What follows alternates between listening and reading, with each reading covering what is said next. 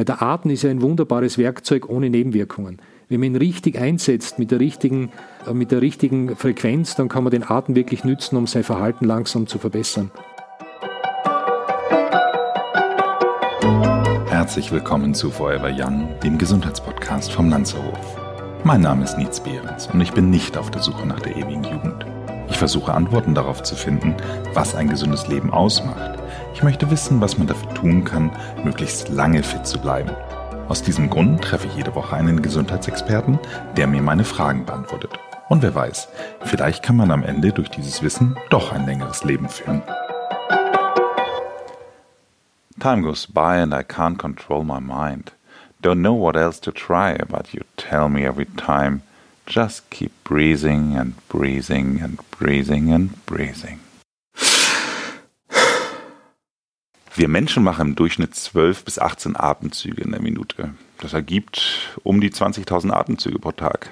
Dafür, dass wir unsere Atmung äh, ja, im Grunde genommen eigentlich so lebensnotwendig ist, nehmen wir sie eigentlich selten wahr.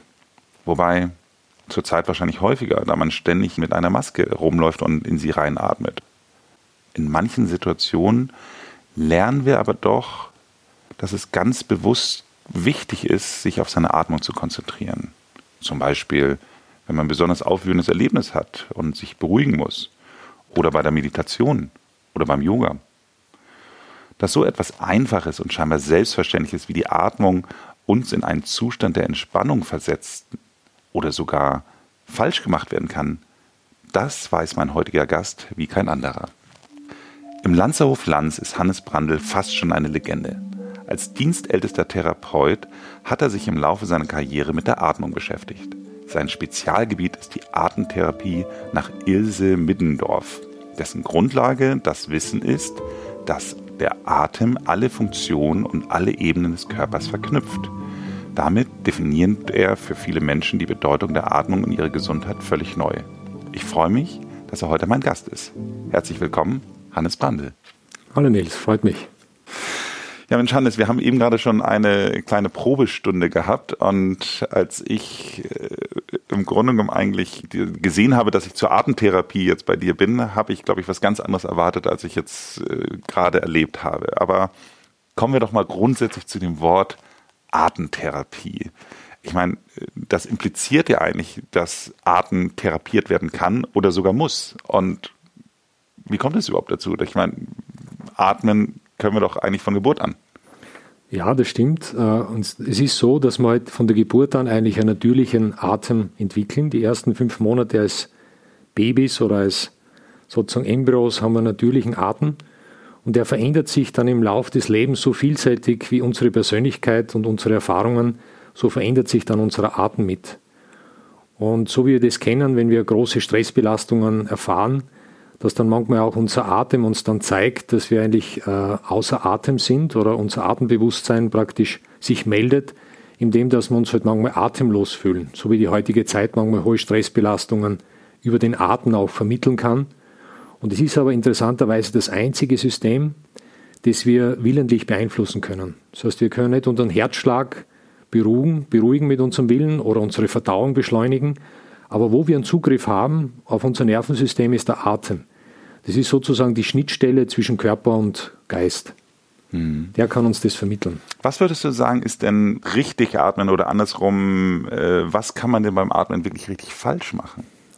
Also ich glaube, jeder kennt es, wenn man eben einen hohen Druck oder große Belastungen trägt, dass der Atem dann eher oberflächlicher, unrhythmisch und im Brustkorb sich befindet. Also man atmet eigentlich viel zu hoch vom Schwerpunkt. Und dementsprechend sind auch die Möglichkeiten dazu, dass man versucht, den Menschen wieder mehr in den unteren Bereich, den Becken- und Beinbereich zu lenken, damit die Aufmerksamkeit mehr wieder auf die Erdung geht. Also dass man die Spannungsenergie wieder ableiten kann, sollte sich der Atemschwerpunkt wieder nach unten verlagern, in den Bauch und ins Becken. Hm. Die äh, Patienten oder Gäste, die zu dir kommen, was würdest du sagen, ist so das, das häufigste? Ist das diese zu flache Atmung oder, oder was ist das, das häufigste Thema, was, äh, was du machst und was rätst du denen dann? Genau, es ist meistens eben, dass die zu hoch atmen, also in den Brustkorb, sehr unrhythmisch und sehr flach. Und eben dann die äh, richtige Lagerung, wo es dann wieder hinweist darauf, dass jeder aufgrund seiner Anpassung an Stress auch die Haltung verändert Und jede Haltungsveränderung bewirkt natürlich auch eine Veränderung im Atemmuster. Und jede Emotion, die wir zu lang speichern, äh, das können Ängste sein, das können Sorgen sein, spiegelt sich manchmal über die Körperhaltung wieder. Und über die Körperhaltung spiegelt sich dann die Anpassung vom Atem wieder. Das heißt, der Atem und das Herz im Prinzip, sowie diese Herz Herzratenvariabilität, zeichnet im Hintergrund genau auf, wie sich dieser Stress auf unsere momentane Situation auswirkt. Und wenn etwas sehr belastend ist, dann ist meistens der Atem der Erste, der unmittelbar reagiert, oder das ist eigentlich der Erste, der unmittelbar reagiert, indem dass er sich anpasst. Und dann geht eben meistens der Schwerpunkt verloren, das heißt das Empfindungsbewusstsein, Bauch-Beckenregion verliert an Bedeutung, was wir sonst brauchen, wenn wir uns wohlfühlen, dass wir wieder im Austausch sind, sondern der Schwerpunkt verlagert sich nach oben und dann dominiert eigentlich die geistige Anpassung. Das heißt, man versucht es irgendwie über seine Fähigkeit vom Intellekt oder von der Ratio zu bewältigen. Gleichzeitig aber findet eine Tonusveränderung im Körper statt. Äh, dass man merkt, je mehr Tonus im Körper ist, desto mehr schwindet unser Empfindungsbewusstsein. Weil die ganze Blutkraft geht in die Peripherie für einen unbewussten Anpassungsbereitschaft für Kampf und Flucht. Wir mhm. kennen das von diesem Flight-Fight-Freeze-Response. Mhm. Das heißt, eigentlich ist es bei, bei den meisten Menschen, dass sie sehr viel im Sympathikus sind, also sehr weit oben, sehr unrhythmisch, sehr flach und damit eben die Fähigkeit, gut zu schlafen, gut zu verdauen, die natürliche Regenerationskraft verlieren. Wenn du sagst, im Stress äh, passt sich der Atem automatisch an. Wenn ich aber jetzt merke, dass ich im Stress bin und vielleicht auch merke, dass sich meine Atmung schon anpasst, kann ich dann, dadurch, dass ich gezielt anders atme, gegebenenfalls in dem Augenblick meinen Stress auch wieder reduzieren? Man kann versuchen, auf jeden Fall, es ist ein lebenslanges Üben natürlich, wie alles, was man halt an Skills oder an, an Techniken lernen, dass man halt merkt, eigentlich sollte es üben in der Ruhe, damit mir bewusst wird, wie ich eigentlich im Alltag atme oder wo ich mich dann an, zu sehr anpassen muss. Und wenn der Atem wieder sozusagen mit der Hilfe der Aufmerksamkeit in einer Situation, wie wenn man lernen möchte, entspannt, ruhig, ausgewogen, dann kann man einfach diese Impulse der Atemlenkung wieder viel besser üben. Also man soll es im Stress ist es schwierig manchmal, das sofort herunterzufahren. Weil das wie ein Muster ist, das man sozusagen immer wieder an, anbahnt, wenn wir in diese Druck- und Stresssituationen kommen. Hm. Ist sicher nicht so einfach. Wir haben ja eben gerade in unserer Übungsstunde, hast du äh, gleich als erstes sind wir eigentlich auf meine Haltung eingegangen. Also das Thema Haltung ist auch etwas, was wichtig ist für den Atmung oder entsteht die Haltung durch den falschen Atmung? Ist essentiell, es bedingt sich beieinander. Also Haltung und Atmung ist sozusagen zusammenhängend. Man kann sich vorstellen, das Nervensystem ist, wenn's da, wenn der Mensch aufgerichtet ist in seiner natürlichen, ausgerichteten Haltung, ist das Nervensystem weniger unter Druck- und Spannungsverhältnissen von der Muskulatur. Und Muskulatur hat die Fähigkeit, dass sie Emotionen speichert. Und wenn die Spannung zunimmt, dann ist es sozusagen wie Spannung maskiert Empfindung. Das heißt, wir blenden einen Teil unserer Stressbelastung weg und investieren das mehr in Anspannung. Das kann meistens im Schultergürtel, im Nackenbereich sein oder auch natürlich im Bauch, dass der Bauch sich zusammenzieht. Und dementsprechend verlieren wir dann einen Teil dieser natürlichen Schwingung, dass der Atem frei fließen könnte. Und das drückt sich dann eigentlich durch einen höheren Tonus von Muskulatur, Partien aus, die selber wieder gewisse emotionale Speicher haben. Hm. Ich habe ja im Lanzerhof, das war mein allererster Besuch, den ich hier hatte, gelernt, dass ich scheinbar auch zu flach atme. Also genau das gleiche, was scheinbar hier alle deine Gäste und Patienten tun. Und bei mir war es wirklich so, dass ich sehr viel, wenn ich in so langen Meetings saß und der Sauerstoffgehalt in der Luft runterging, dass ich dann immer in diesen Sekundenschlaf gefallen bin. Und immer wenn ich jetzt merke, dass ich in einer Situation müde werde, konzentriere ich mich wirklich komplett nur auf meine Ausatmung, mhm. weil, wie ich von dir gelernt habe, die Einatmung dann sozusagen sich automatisch schon ergibt, wenn ich meine Lungen leer mache. Ist das soweit richtig oder? Ja, zum Teil. Ich glaube vor allem, dass äh, die Nase als Atmungsorgan, use it or lose it, könnte man sagen, wir atmen manchmal viel zu sehr über den Mund. Gerade in der normalen Alltagssituation, wenn man nicht sozusagen Sport oder irgendwas macht, wo man mehr Atemintensität braucht, wäre es einfach, oder das wäre jetzt ein Tool, was ich wirklich empfehlen kann, auch ich übe das immer wieder, dass man auf seine Nasenatmung achtet. Und es gibt da wirklich äh, interessante Phänomene bezüglich der Belüftung der Nasenschleimhäute, die sorgen eigentlich dafür, dass wir die Luft sterilisieren, dass wir sie anwärmen, dass wir praktisch auch über die Nasenatmung äh, ein, ein Gas entwickeln, durch die Aufnahme durch die Nase, das uns ermöglicht, 10 bis 15 Prozent mehr Sauerstoff in die Zellen zu kriegen. Es ist sterilisierend, es ist antibakteriell und es ist antiviral. Das heißt, gerade in dieser Situation, wo wir uns jetzt befinden, auch mit Covid, dass wir eigentlich äh, gut beraten werden, wenn wir uns in Räumen oder in, in, in, zum Beispiel, wo wir wissen, dass man mit sehr vielen Menschen umgeben ist, dass man dann wirklich versucht, durch die Nase zu atmen. Das hat den Vorteil, dass man eigentlich über den Atem dadurch schon einen gewissen Filter hat, wo man den Körper dazu selber aktiviert. Denkt man auch in der chinesischen Medizin an Lunge-Dickdarm. Also das Immunsystem korrespondiert ganz stark über den Eintritt der Atmung, über die Nasenöffnungen, nicht über den Mund. Der Mund war eigentlich nur zum Sprechen, zum Essen und zum was gibt es noch? Also trinken, sprechen und essen da. Das ist eigentlich, was das, wo der Mund dafür von der Evolution her gebaut wurde. Und wenn wir die Nase nicht benutzen als unser natürlichstes Eintrittsorgan für den Atem, verlieren wir eigentlich auch die Fähigkeit dafür. Also Aber es ist ja total faszinierend, weil ich würde jetzt immer denken, gerade wenn man so in sportlichen Situationen ist, fängt man immer so massiv an, über den Mund einzuatmen, weil man das Gefühl hat, man braucht mehr. Ja. Und du sagst mir jetzt im Grunde genommen eigentlich, dass ich eigentlich über die Nase theoretisch mehr Sauerstoff bekomme. Es gibt einen äh, Engländer, der heißt Patrick McKeown, der vertritt eben diesen Buteco-Ansatz. Und es ist eine, Methode, die kam von einem russischen Forscher, der mit Raumfahrern gearbeitet hat und der hat es ganz klar dokumentiert, wissenschaftlich, dass die Nasenatmung fast 30 Funktionen hat, die, die man über andere Atemtechniken nicht äh, äh, sozusagen erzeugen kann, positive, auf die gesamte Physiologie des Körpers. 30 Funktionen, die sich verbessern nur durch die Nasenatmung über die Zeit. Und im Yoga zum Beispiel gibt es diese natürliche Wechselatmung. Das kennt jeder, der mit Yoga zu tun hat. Dieses Nadi Shodan, dieses Wechselatmen. Und dafür steht, und das kann man heute auch durch diese bildgebenden Verfahren gut äh, belegen, wenn man mehr durch die linke Nasenhälfte atmet, bewirkt es eine höhere Aktivität in der rechten Hemisphäre.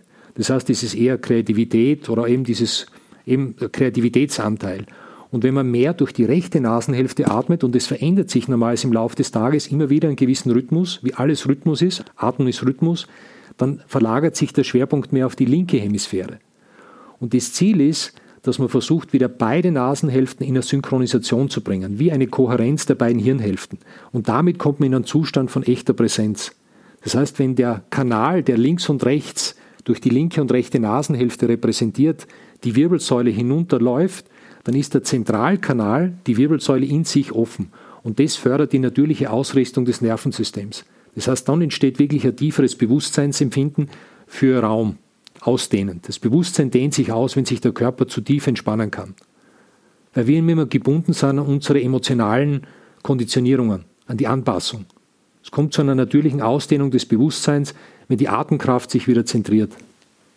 Das ist wirklich spannend, weil du jetzt die zusammen oder den Zusammenhang zwischen Gehirn und, und Atmung nochmal herstellst. Also ich meine, es ist ganz logisch, dass das Gehirn natürlich mit Sauerstoff versorgt werden Extrem muss. Extrem sensibel. Aber äh, würdest du auch sagen, dass man tatsächlich auch psychische Erkrankungen, ich sage jetzt mal, mit der Atmung ein Stück weit behandeln, therapieren könnte?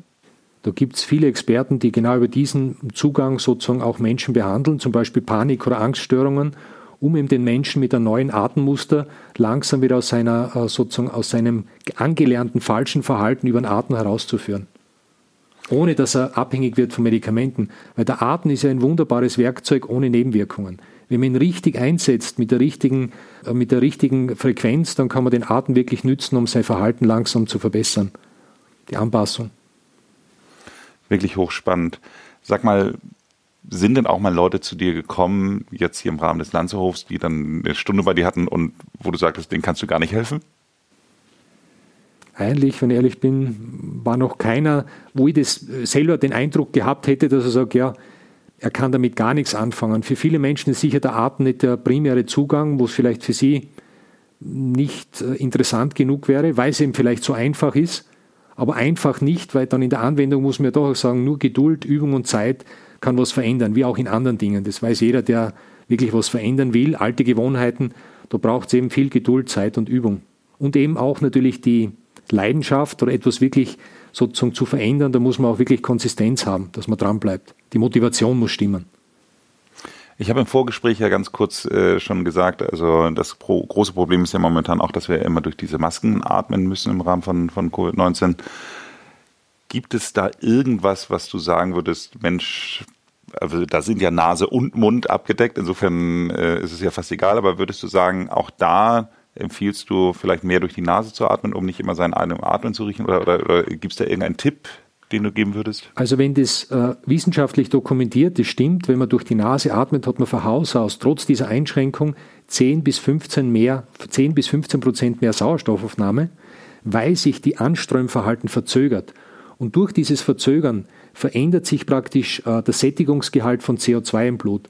Und CO2 ist verantwortlich, das ist sozusagen Transmitter, dass die sich gefüllte äh, Zelle, die mit Sauerstoff gefüllt ist, Hämoglobin, dass sich das ins Gewebe freisetzt, der Sauerstoff, dazu braucht es CO2. Und das verbessert die CO2-Sättigung, die Nasenatmung. Das heißt, du hast 10 bis 15 Prozent mehr Sauerstoff, das dann auch ins Gewebe diffundiert. Das macht Sinn. Ich habe ja immer als letzte Frage für unsere Hörer immer so den Tipp, was sie jetzt sozusagen sofort umsetzen können. Ich habe das Gefühl, den hast du fast schon gegeben, aber ja, die Nasenatmung. Ja, ich bin da selber gerade am Ausprobieren und ich gehe jeden Tag ein paar Schakofel hoch, sind ungefähr 1000 Höhenmeter und habe mich selber limitiert, dass ich gesagt habe, ich atme jetzt nicht, wie ich sonst machen wird, automatisch durch den Mund, sondern ich habe das jetzt wirklich einmal fünfmal versucht, diese 1000 Höhenmeter nur durch die Nase zu atmen. Das ist eine Riesen-Challenge, das ist nicht einfach, weil du natürlich merkst, du musst dein Tempo reduzieren.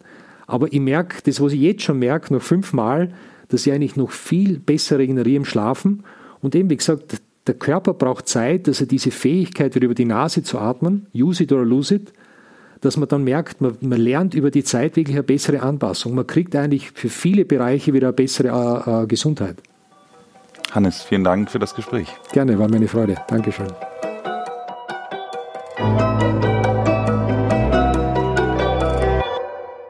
Wann bist du denn eigentlich, wann hast du dieses Thema Atmung für dich entdeckt? Ähm, das war eigentlich im Zuge meiner Ausbildung dann mit Mittendorf. Und eigentlich, genau, ich habe sie vorher erwähnt, war es dann, dass man dann sagt, ja, das war dann bei Behandlungen, wenn ich mit Menschen in Kontakt gehe, also wenn ich Körperkontakt habe, wenn ich hands-on arbeite, dass ich manchmal gemerkt habe, dass ich so mein Atem unmittelbar verändert, wenn ich Menschen berühre. Und das natürlich was zu tun hat, wahrscheinlich mit, mit äh, der Spannungsverhältnisse, weil Menschen bringen manchmal sehr viel Spannung mit. Und in dem Moment, wo man mit dieser Spannung in Berührung kommt und selber nicht gut geerdet ist, also nicht gut bei sich, tauscht man natürlich über Resonanz sehr viel von dieser, manchmal auch Spannungshitze, man nimmt es auf. Und da habe ich gemerkt, ich kann den Atem nicht mehr runterbringen. Ich war so im Stress, so weit oben, unrhythmisch und hoch mit meinem Atem, dass ich gemerkt habe, das macht mir Stress. Das war eigentlich so eine Bemerkung. Und das gelingt mir heute zwar auch nicht immer, weil es gibt natürlich Menschen, die sind sehr herausfordernd, aber immer besser, dass ich merke, ich kann den Atem wirklich besser bei mir lassen. Also ich kann über den Atem mich besser zentrieren. Und beim nächsten Mal bei Forever Young geht es um die Haare. Der New Yorker Starfriseur Felix Fischer wird uns erklären, wie wir in Zukunft No More Bad Hair Days haben werden. Bis dahin Bleiben Sie gesund und machen Sie es gut.